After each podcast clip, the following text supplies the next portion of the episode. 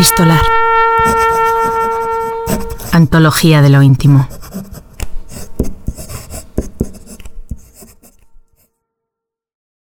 El movimiento feminista tiene una larga historia en la Argentina. Sus orígenes datan de principios del siglo XX, continúan con la lucha por el voto femenino y llegan hasta hoy, con el reclamo por la legalización del aborto y las muertes a causa de la violencia machista. Este episodio hace un repaso de parte de esa historia a través de una carta abierta. En 1973, poco antes de las elecciones y cuando aún gobernaba la dictadura de Agustín Lanusse, María Elena Walsh publica esta carta en la revista Extra. La escritora y compositora trata a las mujeres como hermanas. Las llama a votar con libertad, pero principalmente las invita a sentar las bases para un movimiento de liberación femenina. Lee la actriz y docente Irina Alonso.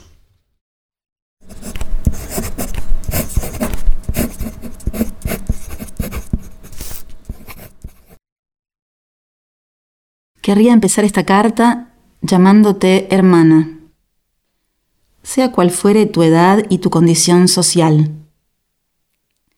El parentesco es novedoso, un descubrimiento reciente del movimiento de liberación femenina. Hasta ahora solo fueron hermanas las monjas y al parecer no por ser hijas del mismo padre, sino por ser esposas del mismo esposo, ¿no? Querría compartir con vos algunas incertidumbres, algunas indignaciones, y algo que ha pasado a ser desesperación. Sobre tus hombros el sistema descansa tranquilo y por eso te recomienda tranquilidad, femineidad, que no te amachones abandonando los ruleros y usando la cabecita loca para pensar. Porque gracias a tu acrobática economía sobrevivimos porque permitís a los hombres con tu mano de obra gratuita o peor remunerada soportar una situación que sin tu sacrificio sería intolerable. La cultura capitalista, su psicología dirigida, sus medios, sus revistas femeninas con las que haría una pira en Plaza de Mayo para quemarles el traste a sus editores, todo, todo el aire que respiramos está contaminado de la misma falacia, la natural incapacidad y subordinación de la mujer. Es nuestro mundo occidental y cristiano el que no permite a la mujer trabajadora disfrutar sin angustias de la maternidad, el que apaña burdeles y dos morales, una para damas y otra para caballeros, el que se escandaliza de actos terroristas, pero hace la vista gorda ante los atropellos cometidos contra el cuerpo de la mujer. Las mujeres no se dan cuenta de cuánto las odian los hombres, dijo una feminista. Se le escapó esta frase donde llama las cosas por su nombre. Marginación, postergación y misoginia no son sino eufemismos que suavizan una realidad llamada odio y punto.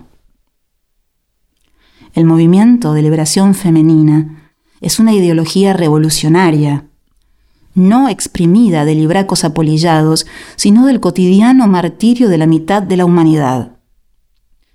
No es un entretenimiento destinado a distraer de la liberación de los pueblos, sino que esa liberación es mentira mientras la determinan exclusivamente los varones.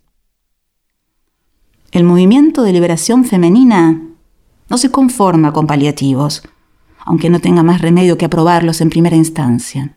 Lucha para conquistar una absoluta autodeterminación, para acabar con el reparto de privilegios, funciones y sanciones según el sexo, para construir a la larga una nueva civilización humana y cooperativa. Las mujeres queremos lo que nos pertenece por derecho y nos arrebatan día a día. es decir, todo. Las mujeres, que fuimos custodias de la vida, queremos más que nunca defenderla de los fabricantes de muerte. Releo esta carta escrita al correr de la máquina y supongo que puede resultarte agresiva. Lo siento. No pude hacerla peor. Por más que abuse el estilo, me es imposible reflejar la agresividad de una villa de emergencia, de los precios de la farmacia y de un aborto clandestino. Creo que en este juego de los votos como en tantos otros. Las mujeres no somos nadie.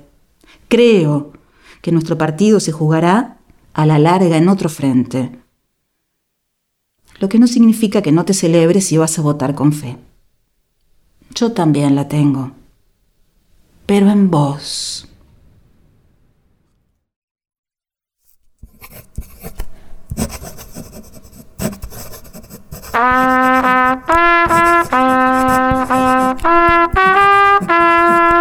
Epistolar, un podcast producido por Diego Gemio y Tomás Spray.